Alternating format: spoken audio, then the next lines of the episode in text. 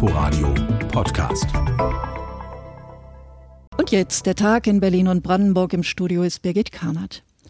Im Großen Ganzen ist ja alles ruhig an der Corona-Front in Berlin und Brandenburg, aber Einzelereignisse machen den Behörden dann doch Sorgen. Und zwar genau da, wo die Fachleute schon immer Hotspot-Gefahr vermutet haben. In der Lebensmittelindustrie, bei Urlaubsheimkehrern und in der Partyszene. Gerade da müsste wieder strenger auf Maske und Abstand geachtet werden. Aber wie? Nico Hecht hat recherchiert. Beim Havita-Salathersteller in Berlin-Wartenberg gibt es heute drei neue Infektionsfälle.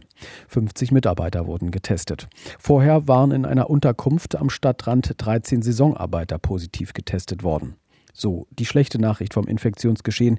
Die gute, auf der Party in der Mio-Bar unter dem Fernsehturm hat sich offenbar niemand weiteres angesteckt, bestätigt Mittes Bezirksbürgermeister Stefan von Dassel. Es bleibt dort bei zehn Infizierten. Im Moment scheint es jetzt noch nicht der Riesen-Hotspot zu sein, aber da müssen wir jetzt einfach ein paar Tage abwarten, was bei den Gesundheitsämtern eingeht.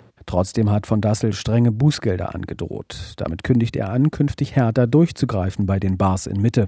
Denn die halten sich oft nicht an die Regeln, sind oft übervoll. Auf Abstand und Maskenpflicht achtet dann dort kaum einer mehr. Ich habe jetzt heute schon auch mit dem äh, Betreiber des Mio sprechen können, hat mir zugesichert, dass also die Kontaktlisten ganz anders gehandhabt werden. Jetzt gesagt wird also, ohne dass man da sich eingetragen hat, gibt es nichts zu trinken. Es soll nochmal ein überarbeitetes Hygienekonzept vorgelegt werden, aber natürlich natürlich gucken wir jetzt erstmal, wo waren da die Fehler und die müssen dann auch mit Bußgeldern belegt werden, wenn man sie nachweisen kann. Von Dassel berichtet, wie das Ordnungsamt in Bars ausgetrickst wird. Da werden ganze Besuchergruppen ganz schnell auf den Hof befördert, um den Kontrolleuren etwa genügend Abstand vorzugaukeln. Da müssten Mitarbeiter künftig cleverer sein. Aber von Dassel gibt auch zu bedenken, dass zwei Mannstreifen nicht mal eben eine übervolle Bar schließen können. Wie gefährlich der Job in der Partyszene sein kann, würden ja die Ausschreitungen in Stuttgart und Frankfurt zeigen. Letztlich setzen die Feiernden hier das grüne Licht für die Berliner Bars wieder aufs Spiel, sagt von Dassel. So eine Verordnung kann auch ganz schnell wieder verschärft werden. Und ganz entscheidend ist, dass die Betreiber und auch die Gäste wissen, wenn es jetzt überzogen wird, dann ist bald wieder um 18 Uhr Schluss mit Restaurants und, und Bars. Von Dassel will das vermeiden, kann aber im Moment kaum mehr als hoffen auf Einsicht in der Partyszene. RBB-Reporter Nico Hecht. Apropos Reiserückkehrer aus Risikogebieten, die sollen in Berlin ab der kommenden Woche gleich am Flughafen getestet werden. Die anderen Bundesländer wollen morgen entscheiden. Sarah Wiener ist Fernsehköchin, Autorin und mit ihren beiden Restaurants in der Hauptstadt eine Berliner Marke. Sie selbst hat inzwischen ein Auskommen als Grünen Abgeordnete im Europaparlament. Aber die Restaurants sind pleite. Peter Klinke. Corona habe vielen von uns eine Menge abverlangt, so auch einen Teil ihrer Firma und Mitarbeiter, schrieb die 57-Jährige auf ihrer Facebook-Seite. Damit gehe ihre 30 Jahre dauernde Catering- und Gastronomie-Ära in Berlin zu Ende. Betroffen sind die Restaurants im Museum Hamburger Bahnhof und im Zukunftsmuseum Futurium. Seit Ausbruch der Pandemie hätten sich die Besucher- und Umsatzzahlen drastisch reduziert, hieß es zur Begründung. Eventveranstaltungen fänden faktisch keine mehr statt. ABB-Reporter Peter Klinke. Und noch ein Berliner Koch und Kochbuchautor, der seine Karriere abseits der Gastronomie fortgesetzt hat. Er ist nicht zu den Grünen abgezweigt, sondern eher in die andere Richtung nach rechts und zu Verschwörungstheorien. Attila Hildmann heißt er.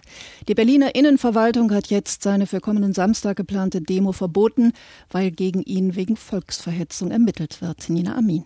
Das Verbot der Versammlungsbehörde stütze sich hauptsächlich auf Äußerungen von Attila Hildmann auf einer Kundgebung am vergangenen Samstag, teilte die Innenverwaltung mit. Daraufhin seien mehrere Ermittlungsverfahren wegen Volksverhetzung, Beleidigung, Bedrohung und wegen öffentlicher Aufforderungen zu Straftaten eingeleitet worden.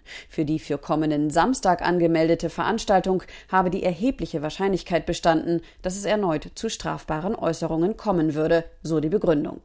Berlins Innensenator Geisel begrüßte das Versammlungsverbot. Wer das Recht auf Versammlungs- und Meinungsfreiheit ausnutze, um strafbare Äußerungen zu tätigen, dem trete der Rechtsstaat entschieden entgegen, betonte der SPD-Politiker.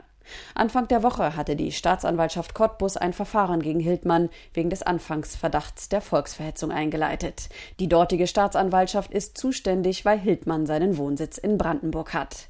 Im Zuge der Corona-Pandemie trat der als Vegankoch bekannt gewordene Hildmann wiederholt mit verharmlosenden Äußerungen zum Nationalsozialismus auf. Unsere landespolitische Korrespondentin Nina Amin.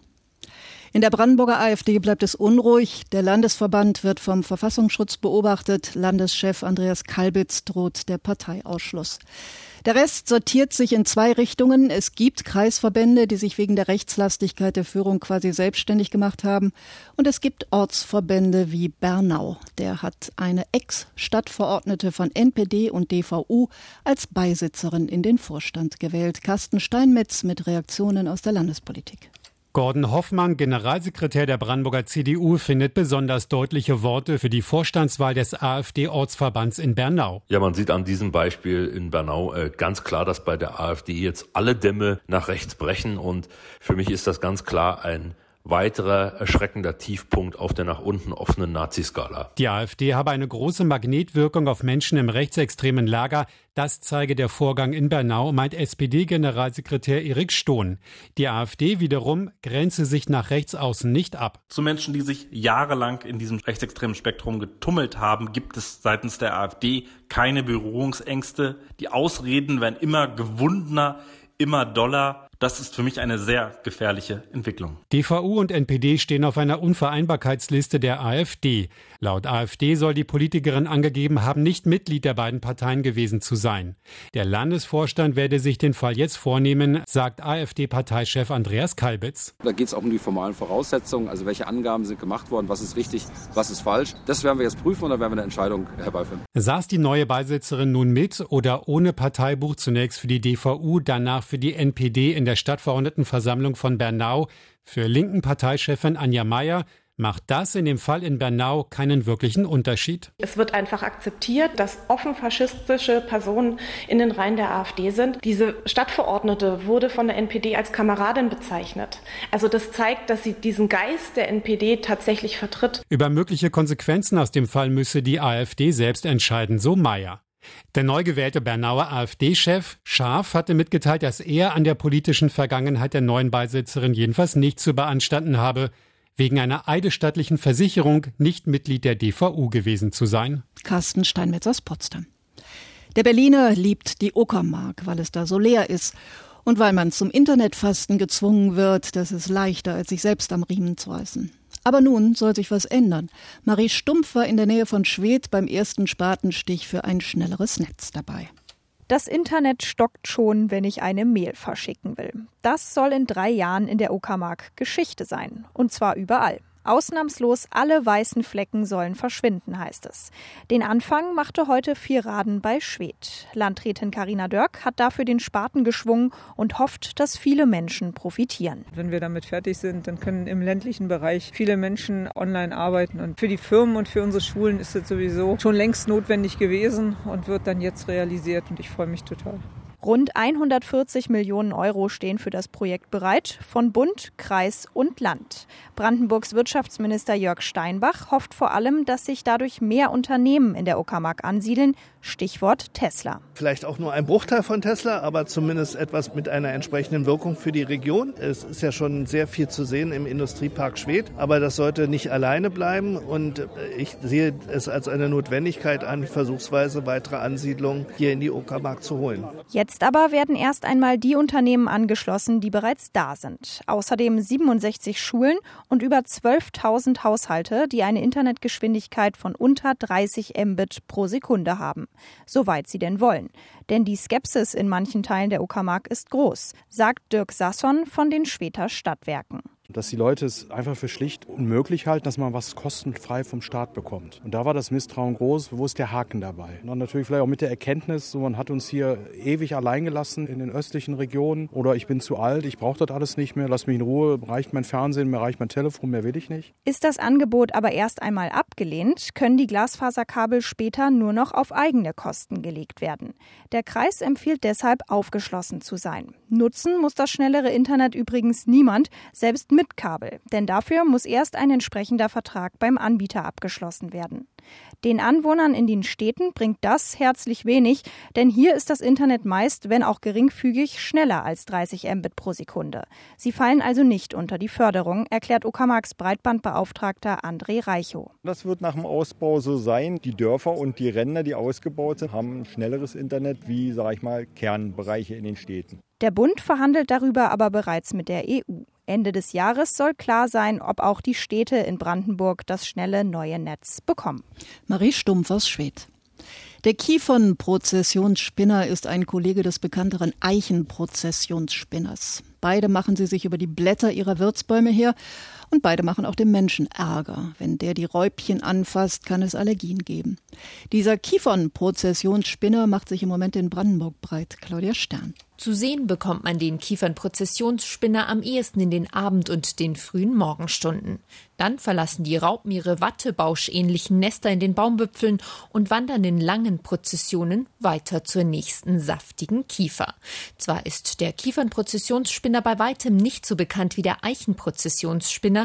Im Amt Brück, zu dem die Waldgemeinden Bockheide und Bockwalde gehören, ist er aber ein alter Bekannter, sagt der zuständige Sachbearbeiter Michael Lenz. Das ist jetzt also eine Situation, die haben wir alle zwei Jahre ja wieder, weil der Kiefernprozessionsspinner ja so einen Zwei-Jahres-Rhythmus hat. Und die Meldung, die wir hier bekommen, die nehmen wir auf. Und wenn er dann in Kitas und auf Spielplätzen auftritt, dann schicken wir unsere Kollegen los und lassen den dann dort an der Stelle einsammeln und hoffen dann immer, dass er dann nicht wieder auftritt. Was wir natürlich nicht verhindern können, da wir ja hier umgeben von Kiefernwäldern sind. Wohl wegen der vergangenen trockenen und heißen Sommer verzeichnet die Oberförsterei Potsdam in diesem Jahr in den reinen Kiefernwäldern um Brück und Belitz eine Zunahme des Kiefernprozessionsspinners.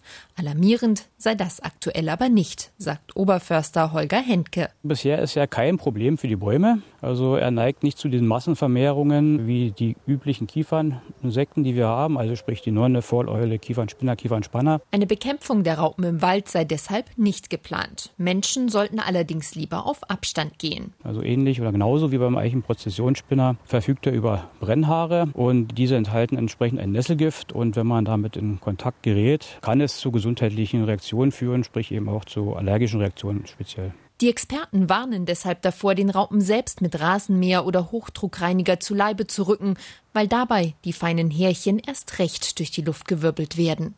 Stattdessen lieber Ruhe bewahren oder den Schädlingsbekämpfer holen. Das war Claudia Stern aus Potsdam und das war es aus Berlin und Brandenburg. Nachzuhören auf inforadio.de. Inforadio Podcast.